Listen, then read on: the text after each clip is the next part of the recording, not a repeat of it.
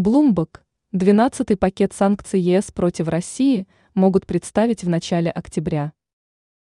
Европейский Союз готов начать обсуждение 12-го пакета антироссийских санкций, который может быть представлен уже в первой половине октября.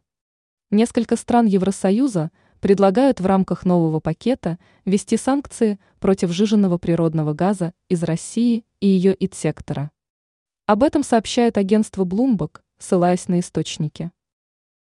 Какие санкции войдут в 12-й пакет? По сообщению агентства, новый пакет могут представить в первой половине октября на саммите ЕС, США. Точная дата проведения мероприятия пока не называется. Отмечается, что группа стран ЕС призвала в рамках нового пакета ввести санкции против российского ядерного сектора.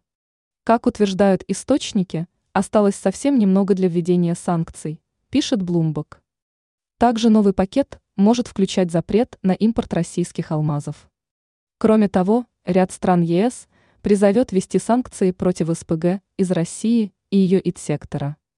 Bloomberg отмечает, что ЕС может в рамках нового пакета предложить механизм использования прибыли от заблокированных российских активов для помощи Украине и что председатель Европейской комиссии Урсула фон дер Ляйен, вероятно, предложит ввести налог на непредвиденные доходы от активов граждан России. Помимо этого, в рамках нового пакета ЕС планирует ограничить возможности обхода санкций через третьи страны, такие как Турция и Объединенные Арабские Эмираты.